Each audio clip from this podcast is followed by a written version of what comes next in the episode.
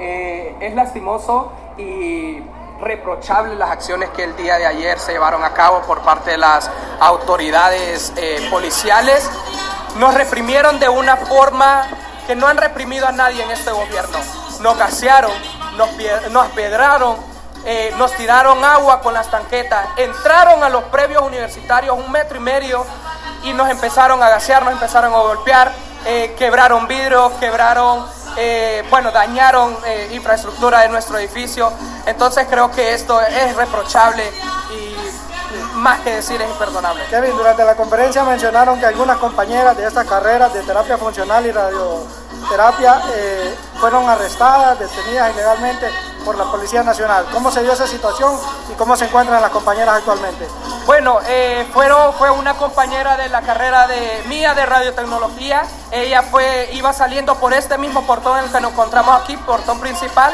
Iba a tomar su transporte público cuando eh, agentes policiales la agarraron, la golpearon y la subieron a una patrulla de manera eh, imperdonable. Fue una manera de que no se puede tratar a una mujer la llevaron detenida eh, a, una posta policial, eh, la dañaron con, la, con las chachas, como se le dice, por, ya que se las pusieron demasiado apretadas, sufrieron algunos golpes, pero gracias a Dios ya, ya ella se encuentra en su casa bien.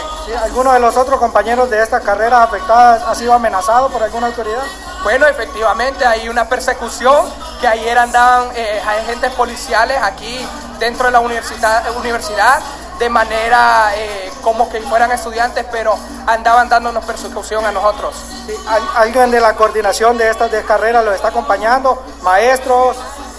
Sí, eh, realmente recibimos el apoyo de lo que son nuestros docentes, de nuestro jefe del departamento, de nuestro coordinador, bueno, coordinadora. Eh, ellos van a emitir un comunicado por parte de la carrera eh, haciendo énfasis de la represión que tuvimos ayer como estudiantes. ¿Y piensan poner una denuncia formal ante el Ministerio Público por las agresiones recibidas?